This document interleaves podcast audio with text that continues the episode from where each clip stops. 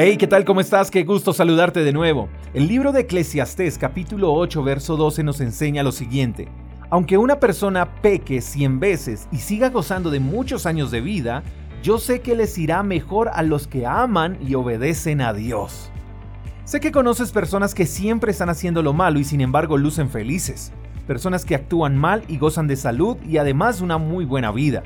Pareciera que no les hiciera falta ningún bien, todo lo tienen, nada les falta, ¿verdad? No sé si tal vez también te has preguntado, ¿cuánto les durará la dicha? Déjame decirte algo. Hay mejor plenitud en Dios que en cualquier cosa que se pueda conseguir estando lejos de Él.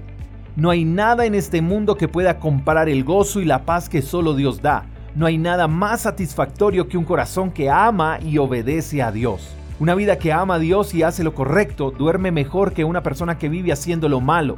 Así que no pongas en oferta tu integridad por la vida que puedan estar llevando otros a tu alrededor. Porque el presente de ellos puede mostrarse cómodo y placentero, pero no sabemos el futuro de esas personas.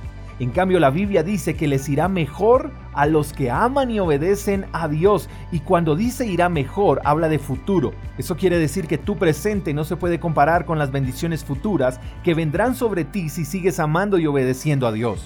No te fijes en lo que hacen o dejan de hacer los demás. Tú mantente firme haciendo las cosas bien, amando y obedeciendo a Dios. Si los demás pecan cien veces, cuídate entonces de no ser como los demás. No olvides que al final a ti te irá mejor.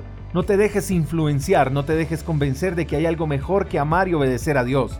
Si los demás pecan hasta cien veces, entonces tú ama a Dios cien veces más de lo que le amas ahora. Amar a Dios hace que nos equivoquemos menos. Espero que tengas un día extraordinario. Te mando un fuerte abrazo. Hasta la próxima. Chao, chao. Gracias por escuchar el devocional de Freedom Church con el pastor J. Echeverry. Si quieres saber más acerca de nuestra comunidad, síguenos en Instagram, arroba Freedom Church Call. Hasta la próxima.